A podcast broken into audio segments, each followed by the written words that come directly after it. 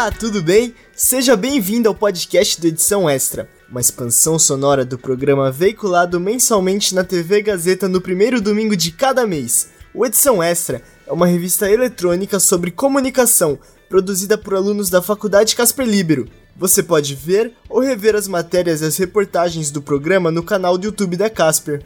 Aqui no nosso podcast, você acompanha as entrevistas com os convidados do programa televisivo, incluindo trechos inéditos.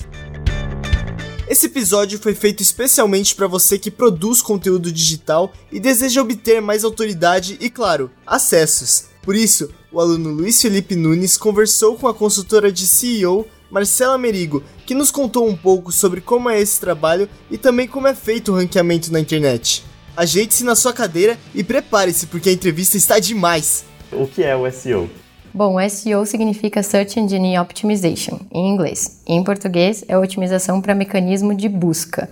Em resumo, são técnicas que envolvem tecnologia, conteúdo, autoridade, que são feitas dentro de um site, página, blog, buscando melhorar o posicionamento online em buscadores como o Google, não só o Google, para que a gente tenha mais acessos e mais autoridade. Por que utilizar o SEO? Quais são os outros benefícios de se utilizar essas técnicas? É muito importante que a gente faça o SEO para que a gente esteja bem posicionado nos mecanismos de busca, porque, por exemplo, o Google, né? Vou falar bastante do Google, que é o principal deles, com mais de 90% de market share. Eles se baseiam em fatores de ranqueamento para que a gente consiga entender o que, que é aquela página, o que, que ela entrega para o usuário, se ela tem uma boa experiência, se ela tem um bom conteúdo. Então, basicamente, é, analisando esses fatores de ranqueamento, são a forma que o Google vai entender se aquela página deveria estar na primeira, na segunda, na terceira posição ou até não é um conteúdo relevante. Então, quando a gente faz esse trabalho de SEO, a gente busca tanto mostrar para o Google que o nosso conteúdo ele é atrativo, ele entrega o que o usuário está buscando, como também que a gente tem uma boa experiência, tanto velocidade de carregamento, por exemplo, é um site seguro. Então, é, é através desses fatores de ranqueamento que o Google entende o que, que deveria estar bem posicionado e o que não é um conteúdo relevante para entregar para o usuário. E aí, em relação aos benefícios, o principal deles, na minha visão, é a autoridade da marca. Então, uma vez que uma marca entrega aquilo que as pessoas estão buscando de uma forma que tem uma boa experiência online e que o conteúdo seja relevante realmente, ela é tratada, ela é vista como uma autoridade dentro daquele segmento.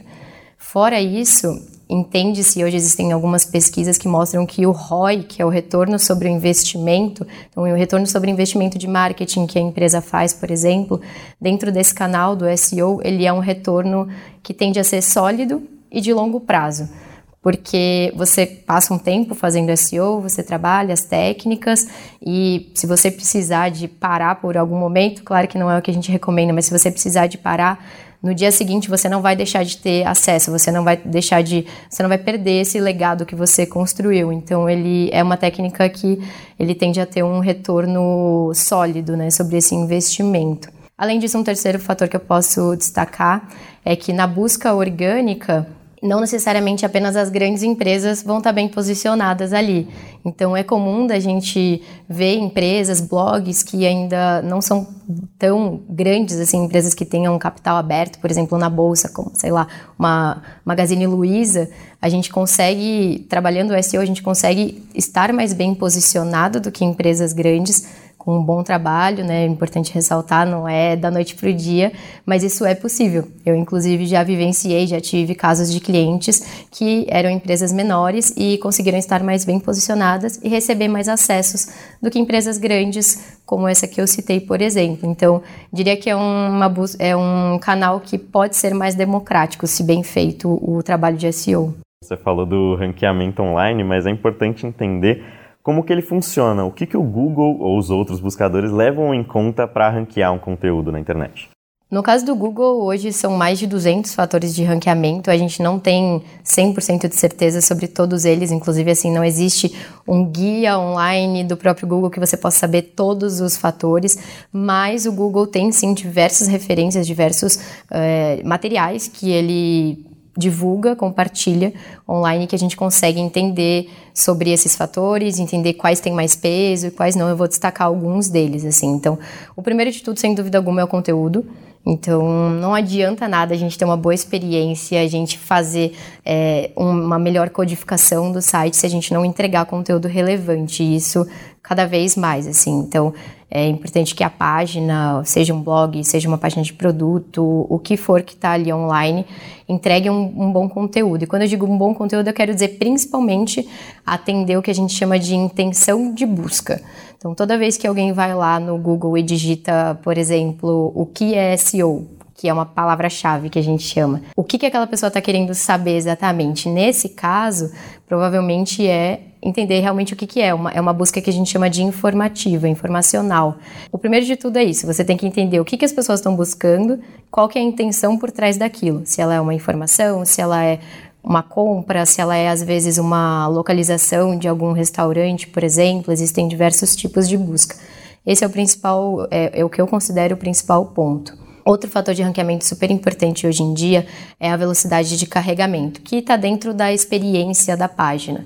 Então, está cada vez mais relevante, assim, o Google tem feito diversas atualizações no, no, algoritmo.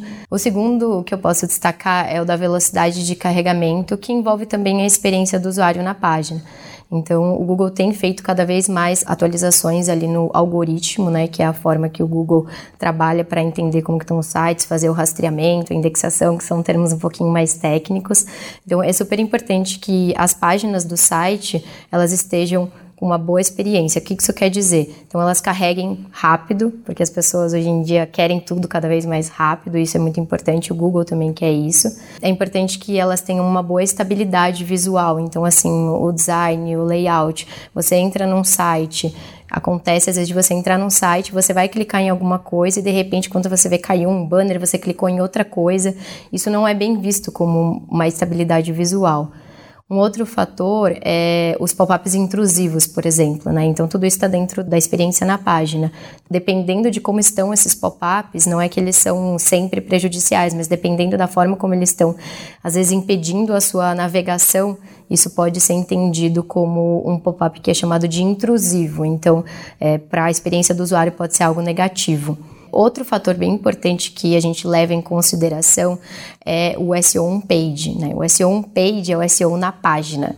O conteúdo ele de alguma forma está dentro disso, mas existem algumas partes mais técnicas que a gente trabalha, um conjunto de técnicas dentro do SEO, quando a gente vai trabalhar naquela página, que a gente consegue de alguma forma traduzir melhor para o Google na parte do código o que, que aquele, aquela página tem e também deixar ela mais otimizada, a gente chama. Então, vou dar alguns exemplos. Quando você entra numa página e você tem o título, então a gente consegue trabalhar esse, esse título para deixar ele de uma forma que fique mais otimizada e mostrando para o Google e também para o usuário, porque no final do dia a gente quer o que, o que fique melhor para o usuário, é isso que o Google quer, o que, que é aquele conteúdo. Então a gente não fica, por exemplo, enrolando muito ali o usuário e a gente busca atender aquela necessidade logo no começo. E aí tem elementos como os headings, que são os tópicos de um conteúdo. Então a gente consegue trabalhar eles para deixar eles bem otimizados, usando palavras-chave que tenham uma forma clara de, de falar, que mostrem já o que vai ser entregue naquele tópico. Existem também a linkagem interna, então são links que você constrói para melhorar a navegação do seu site. Então, explicando para um usuário que está dentro de uma página, ele está ali lendo um conteúdo e aí ele estava lendo sobre SEO e a página estava falando também sobre marketing de conteúdo, por exemplo. Então, ali, caso aquele blog, por exemplo, tenha um, uma outra página que explique sobre aquele conteúdo, ele poderia colocar um link ali e o usuário clicar e ser levado para outra página. Isso tudo, é, a linkagem interna é, faz parte desse conjunto de boas práticas. Além disso, a gente tem também a parte de, que é um pouquinho mais técnico, mas que é a parte de dados estruturados, que também faz parte desse SEO page, que são códigos que a gente coloca ali, a gente marca, a gente faz uma marcação de informações, marcação de dados ali na parte de tecnologia do site, da página, ajudando o Google a entender melhor o que, que aquilo quer dizer. Então, por exemplo, se eu estou falando de um post sobre SEO, um blog post, e aí eu já tenho uma resposta bem rápida ali sobre o que, que é SEO, eu consigo marcar aquele texto também na parte tecnológica ali e de alguma forma eu vou ajudar o Google a entender mais rápido e mais fácil que eu estou falando sobre o que é SEO no meu texto. Fora isso, a gente tem a escaneabilidade, assim, né, que envolve ali no SEO page, então cada vez mais textos que tem parágrafos curtos, que tem, por exemplo, bullet points, listas, é, toda a parte de imagens, vídeos, tudo isso ajuda o, o usuário a entender melhor aquele conteúdo de uma forma atrativa, de uma forma que engaja, e aí que no final do dia a gente está também ajudando o robô do Google. Na sua visão, qual que é o futuro do SEO na comunicação? Eu acredito que cada vez mais uma visão holística sobre tudo que precisa de ser feito quando você quer se comunicar. Então, focando sempre no usuário. Aquele usuário, aquele público-alvo daquele negócio, daquela empresa, ele está buscando consumir o conteúdo pelo celular ou ele está buscando consumir pelo desktop, pelo computador? Ou às vezes ele está no YouTube. Tem gente que está querendo focar a estratégia ali no Google, ter um blog, mas o usuário dele é um usuário, um público-alvo que, que consome muito o YouTube. Então, acho que o começo de tudo é isso, assim, é, é, é focar a atenção, antes de tudo, do seu planejamento no usuário, no seu público-alvo, definir bem quem é essa pessoa, quem é esse homem, essa mulher, esse jovem ou é um idoso, assim, definir bem quem é o público-alvo, que a gente chama de persona, e aí fazer o casamento da melhor forma possível. Então, claro, se a sua estratégia é hard news, é ter notícias, você consegue de alguma forma utilizar, por exemplo, o SEO dentro disso, fazer esse casamento e entregar uma melhor experiência possível. Então, colocar vídeos dentro do seu conteúdo, colocar acessibilidade, né? Hoje em dia é super importante você colocar legenda, seja em, em blog, seja em YouTube, seja em redes sociais. Eu acredito que essa visão holística de você conseguir entender o que as pessoas estão querendo, o que, que elas estão buscando, o que está em alta, entregar de uma forma que seja atrativa e que aquele público queira.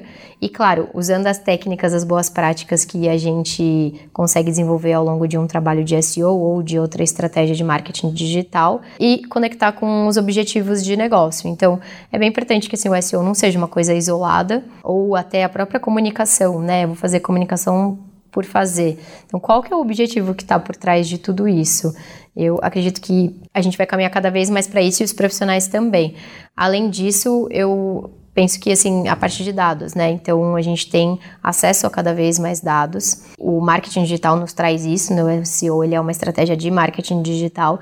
Então na comunicação eu acredito que a gente consegue trabalhar também cada vez mais esse retorno sobre os dados, né? Então e aprimorar nossas estratégias, nossa comunicação de acordo com o que as pessoas estão consumindo, com o que está performando melhor, com o que está satisfazendo mais essas pessoas digitalmente.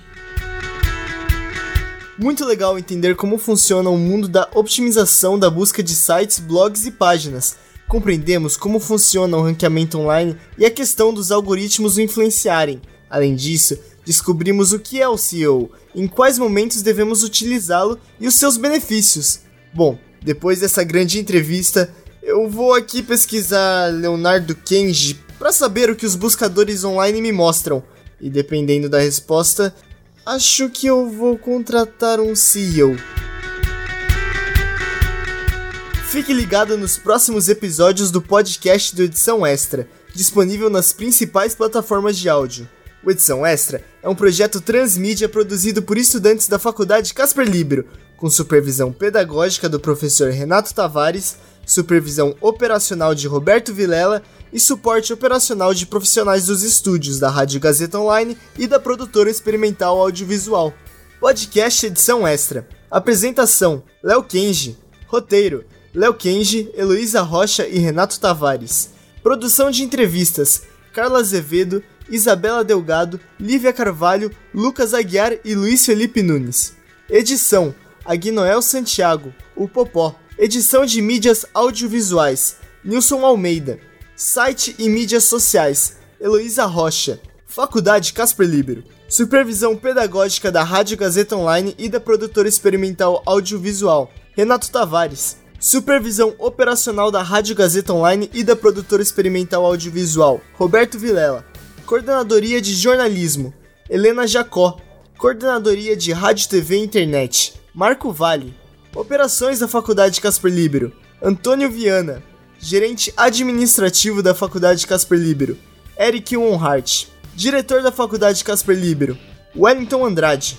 Fundação Casper Libero. Superintendente-Geral da Fundação Casper Libero, Sérgio Felipe dos Santos. Presidente da Fundação Casper Libero, Paulo Camarda.